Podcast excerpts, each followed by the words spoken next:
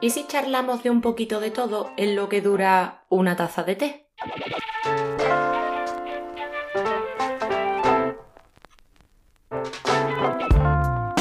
Bienvenido, bienvenida a una charla con té.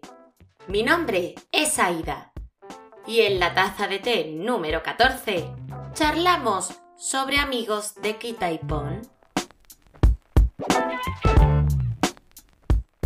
Os debo confesar que cuando a través de Stories os hago la encuesta todos los sábados a través del Instagram de este podcast, que ya sabéis que es arroba una charla con té, para eso de adivinar de qué va el podcast del domingo, aparte de para echar el rato juntos y divertirnos, que me encanta, me chiváis un poco con vuestras respuestas qué temas os interesan.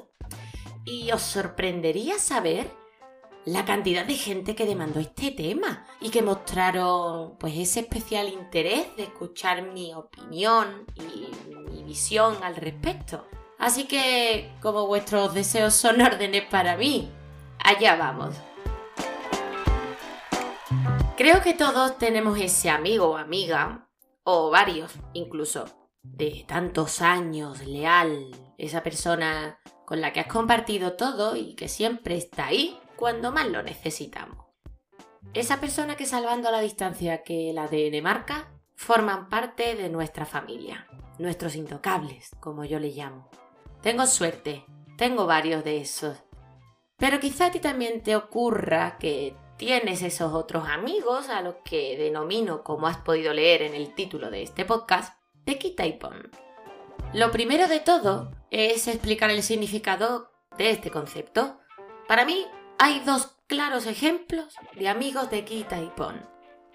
Los que lo son por fuerza mayor y los que lo son por pura conveniencia. Ambos son muy diferentes y no comparten prácticamente nada en común. Quizá tan solo el protagonista de la historia. Tú, la única persona capaz de ver en qué bando se sitúa ese amigo de Quita y Pon. Así que vamos por partes. Cuando hablo de amigos de quita y pon de fuerza mayor, me refiero a un caso bastante concreto. La vida nos va situando en diferentes escenarios donde vamos añadiendo gente a nuestra vida y con las que según qué situaciones pues compartimos una serie de vivencias, notamos ese feeling y esa conexión que, que nos hace traspasar la barrera de exclusiva relación de compañero de trabajo, compañero de gimnasio, de clase, compañero de piso, lo que sea. Con este bando no solo tomamos café hablando del tiempo de la que está liando el COVID en el mundo o de algo relacionado con lo que hacéis juntos, sino que también compartimos vivencias algo más personales, a veces hasta pedimos consejos, nos reímos juntos. Esos humanos que aparecen en tu vida sin pretender ser tus mejores amigos, pero que le dan un toque mágico a ese lugar que compartís juntos y a quien a veces te apetece llamar para charlar, ir a tomaros una copa, salir de compras o cualquier cosa fuera de ese entorno en el que soléis estar juntos. Se convierten en gente importante que igual no son grandísimos amigos de toda la vida, pero a ti te la hacen más bonita y le das también un lugar en tu corazoncito. A ti también te habrá pasado que, bueno, cambias de trabajo, de piso, de clase, de gimnasio. Ya no compagináis horarios y eso os afecta al tiempo que os dedicáis. Ya ni siquiera la disponibilidad por WhatsApp es la misma. Entra en juego la distancia. Y no, no es el fin. Es algo que pasa comúnmente. Pero a este amigo de Kitaipón con el que tanto has compartido, que tanto sabe de ti, que sientes ese feeling, siempre os dará alegría volver a reencontraros. Aunque hayan pasado meses o años, da igual, os dará alegría. Repetiréis una y mil veces eso de, tío, tenemos que quedar, ¿eh? Te llamo y cuadramos. No pasará, no pasará en un futuro próximo, pero dará igual. Pasará igual a lo mejor un año desde esa conversación y encontréis ese día libre, os veáis y os pongáis felices de veros. Charlaréis hasta que anochezca.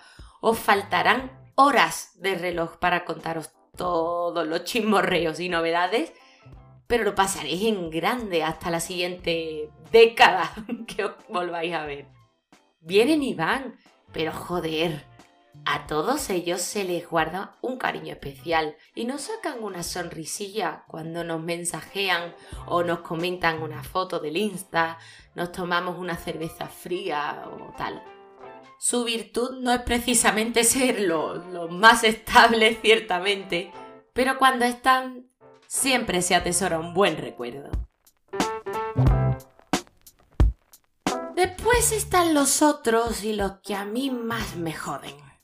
Los amigos de Quita y Pon por pura conveniencia. ¿No has sentido nunca que ese alguien solo recurre a ti cuando en su vida tiene una carencia? No sé, pasa mucho cuando tienes esa persona que solo se interesa por ti cuando estás soltero o soltera y en cuanto se empareja, ¡pum! desaparece. O esa que se acuerda eh, de que a ti también te gusta eso de salir de fiesta, cuando ya le ha preguntado primero a esos cinco favoritos de la lista y todos han hecho planes. O la que solo te llama para contarte dramas sin importarle un pimiento cómo estás y que cuando está feliz y todo le va de puta madre, ni siquiera es capaz de llamarte para tomar un café.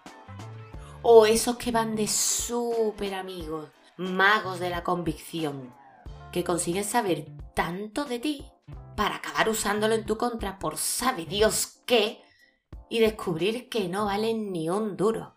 ¿Cómo me joden?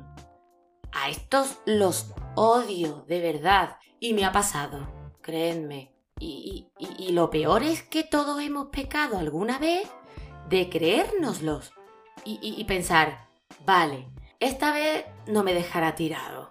O no, no, no me va a fallar, no volverá a pasar. Y sí, pasa otra vez. Y otra vez a sentirnos estúpidos. Y otra vez a sentirnos mal. ¿Cuánta toxicidad oculta en este tipo de personas que se nos cruzan de verdad? Son reincidentes con un disfraz de amigo tan bueno que hasta te los llegas a creer. No metamos en este saco a, estos amigos que por razones diversas escapan de nuestras vidas y reaparecen al tiempo. Y, me explico. Los amigos amigos, esos de los que verdaderamente te duelen las cosas. Que, pues yo qué sé, al que le ascienden en el trabajo, por ejemplo, y pasa a rodearse de gente de, mm, abramos muchas comillas, de su nivel, y consideran que no eres digno de su estatus social y tal. Pasa el tiempo, contacto justo, navidades y cumpleaños y frialdad máxima, hasta que comprueba que se ha creado un mundo tan sintético que no ha dejado hueco para nadie que aguante sus mierdas a corazón abierto y vuelve a ti. O, pasa también mucho con, con esas mamás que toman la maternidad de la manera más drástica posible que existe, que solo viven por y para su nene o nena y se olvidan de todo su tiempo libre, de toda su vida externa junto a sus amistades, de sus amigas y lo peor, hasta de ella misma. Y bueno, pasa un día que su bebé ya no es tan bebé y sus atenciones ya no son tantas o no son las mismas, ha cambiado. Y cuando sale de la burbuja, ve lo lejos que ha quedado su ocio y su tiempo libre con amigas y, pues bueno, vuelve a ti ansiando recuperar ese tiempo perdido. Creo que estos ejemplos, más que ser amistades de quita y pon, se atribuyen a gente que quizá está perdida y no lo sabe que no sabe apreciarte en ese momento y que está viviendo una etapa de su vida donde duele que te saquen de ella, obvio, pero que prefieren vivirla sin ti. Suena crudo, ¿eh? Pero es así. Quizá se aplique en eso de no sabes el valor que tiene algo hasta que lo pierdes. Para conocer el verdadero significado de la pérdida, y ahí es cuando despiertan. Y también te sirve esto a ti. Con esto tú también ganas la oportunidad de sopesarlo todo y decidir si merece la pena empezar de cero o no. Amigos de quita y pon de un bando u otro, todos tenemos o hemos tenido alguno. Creo que en cualquiera de los casos prevalece siempre que hagamos lo que sintamos de corazón. Entiendo que cuando te hieren, abrirse da miedo. Nos pasa cuando nos enamoramos y nos rompen el corazón. Y nos pasa cuando conocemos a gente por nuestras vidas en forma de amistad y no queremos que nos dañen tampoco. Pero por miedo a perder, se pierde mucho, y yo al menos no estoy dispuesta a perderme a la mucha gente maravillosa que la vida me quiere regalar por sorpresa. Y si alguien no está a la altura, como diría Rosana en su canción, que te vaya bonito. Gracias por compartir conmigo esta charla a través de tu plataforma favorita, ya sea iVoox, Spotify, Apple Podcast, Google Podcast, ya sabéis que estaré en cualquiera de ellas. Y nos vemos en la próxima taza de té. Un beso.